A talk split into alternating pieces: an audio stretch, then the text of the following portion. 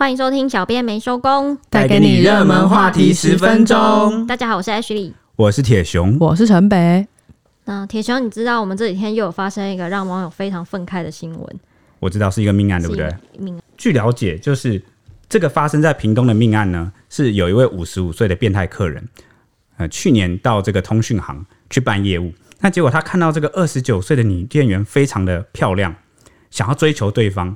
居然呢，就是在今年，就是二月、三月，就是一路这样子跟踪、骚扰、抚摸，啊，吓得这个女店员，她就是她一度去报案申请这个保护令。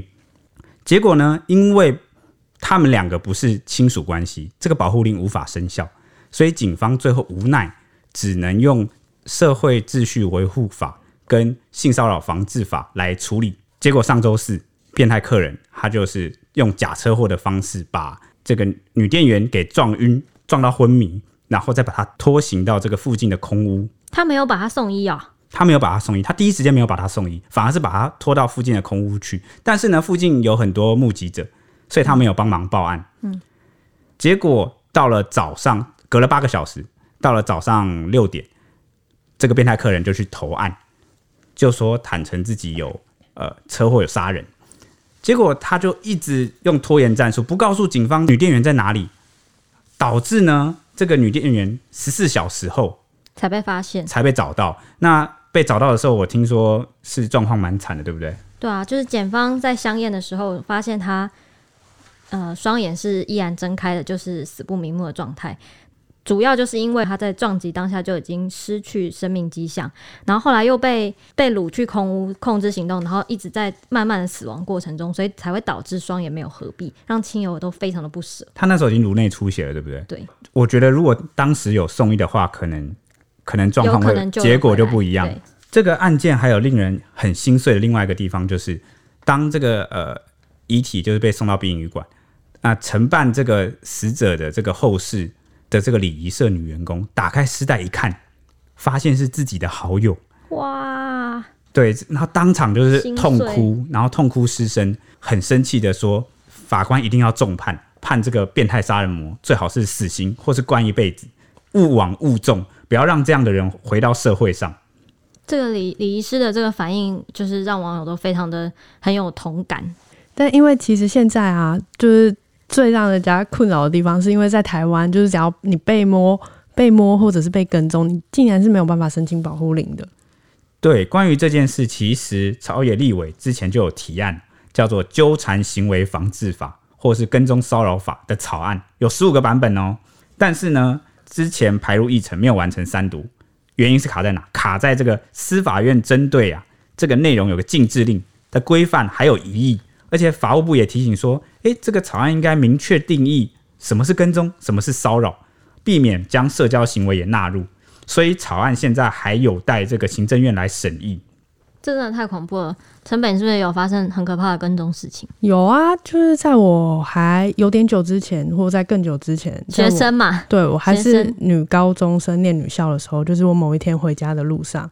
然后因为我是走路回家，然后我经过一条巷子，嗯，然后就有一个骑脚踏车的怪男生，他一直跟着我。你怎么知道他跟着你？拜托，我怎么会不知道有人跟着我？他在他在你后面，他在我后面前，因为刚好就那个时间也不是什么，就是交锋时间呢、欸，再稍微晚一点，我比较晚回家。你很认真读书就对了。也不是啊，反正他就一直跟着我。然后后来他因为他骑脚踏车，我走路，所以他现在他就骑到我旁边，然后就跟我说。做爱，做爱好不好？什么？他在唱 rap 吗？很诡异，对不对？而且我跟你说，这真的不是我误会，我没有听错。他跟我说了大概两三三四次，一直跟着你讲。对，就是他会让我先走一段，然后他再跟上我，然后再到我旁边。你知道吗？有一个人在你旁边说：“做爱，做爱好不好？”那你没有报警吗？我我没有报警啊。我就是的饶舌歌手。你为什么不报警？我很惊吓，我害怕，我第一次遇到这种事。你也可以跟爸爸妈妈讲啊。没有啊。其实，其实很多受害者的第一时间反应都是这样，因为他们遇到这种事不知所措，他不知道要做出什么反应，因为这是他日常生活中不会遇到的。对啊，结果这种事情还是到，就算至今都还会因为这个法条不完整，所以只能依社违法来处置这种很可怕的事情。对，我记我记得有很多网友很愤慨这件事，对不对？网友怎么说啊？网友就说。就真的是法条害人啊！因为还有人说，就是你一定要有人受伤或者死了才能得到重视吗？但我记得类似的案子好像也不是第一次了，对不对？对啊，在台南就之前让我想起来，之前台南那个长荣女大生也是被掳杀，好可怕哦。对，所以真的很希望这种类似的法条能够呃保障这个不管是男性也好，女性也好的这个安全，我觉得真的很重要。就希望哎，我们的立委或者是我们的那个政府相关单位都可以一起一起来重视这个法案的推动，尤其是现在又发生这么可怕的案件。对啊，不止这个这个法条的事情受到关注，还有另外一个法条的事情也，也是很夸张，对不对？也很夸张，就是台北市呢有一个行银行的行员，去年结婚了以后，在短短三十七天以内跟同一个对象离了三次婚，又结了四次婚，然后总共要申请三十二天的婚假，结果公司只准了他八天，他气得就去。台北市劳动局去告，结果害那个银行被依违反劳基法罚了两万块。那现在又被提起呢，是因为银行不开心，反控这个行员恶意滥用婚假。对，诶、这么夸张的案件是因为，哦，他指控说呢，这个行员都是跟同一个人离婚，这马上再结婚嘛，就是滥用。那诉愿委员会调查后认为。北市劳动局的确没有厘清这个行员是否滥用权力或是违反诚信原则，也没有厘清银行为什么拒绝给这个行员婚假，它的适法性、可责性，然后就开罚。所以呢，近日就已经决议取消了这个原处分，要求北市劳动局重新调查，在六十天内重新做出处分。所以从这个结局看来，目前银行算是诉愿成功了，对吧？有方案的机会，有方案的机会，但是最后结果会怎么样，他现在还不知道。北市劳动局今天就是也有回应说，确实这个行员是结了婚又离了婚，是不符合常理，但是他其实也没有违法，所以只能以银行违反劳基法来开罚。所以就相信那句话，不道德，但是没有违法，对不对？这超怪的，怎么可以让人家结了又离，结了又离，结了又离？哎、欸，搞不好有人会说啊，他就他就跟老婆吵架啊，一时兴起，他就是很激烈的人，要也要请假。来吵架吧！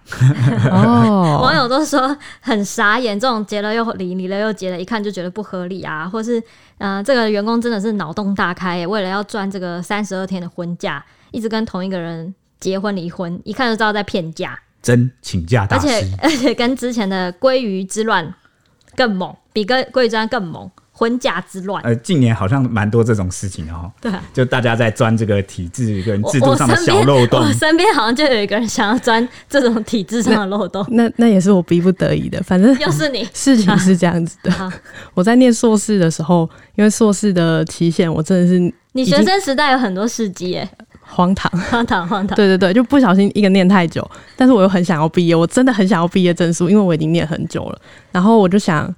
我就去学务处问说，我到底现在还有什么方法？我可以再申请休学还是什么吗？然后、那个、你已经几年了？那个时候，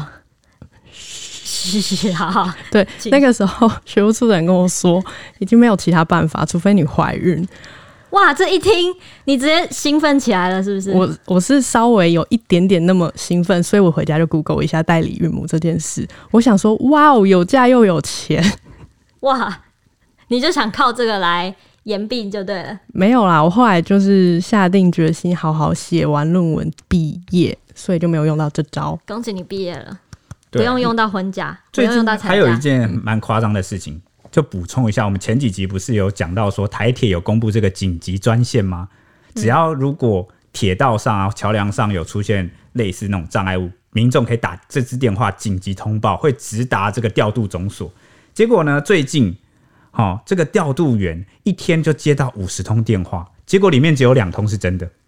哇塞，那那两通是讲，那其他电话是讲什么啊？其他电话打进来就是傻笑，不然就是测试无声的测试电话，就打进来测试这个通通。傻笑是在干嘛啦？哎、欸，拜托拜托，像呵呵这种吗？这种这种攸关安全性，好、哦、人命关天或者是很紧急的事情，拜托大家不要来拿这支电话来测试，因为这个调度员已经被。这个恶作剧电话打到不堪其扰，然后呢，他也占线，阻碍了其他真正有需要的人，所以，哎，也呼吁大家不要再乱打，对，不要再乱打这次电话了，拜托。真的有问题再打好吗？拜托，拜托。那今天时间也差不多，那就要拜托 Ashley 来告诉我们这两天精明的天气预报喽。相信大家一定有看到最最近非常关注的事情，就是好像有。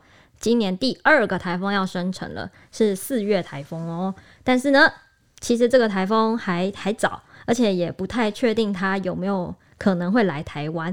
它目前位在关岛南方，还在酝酿中。预计呢，气象局是预计大概礼拜三、礼拜四的时候，它会有明显的发展，然后变成热带性低气压，也就是准台风的概念。它如果它如果生成的话，会叫做舒力基。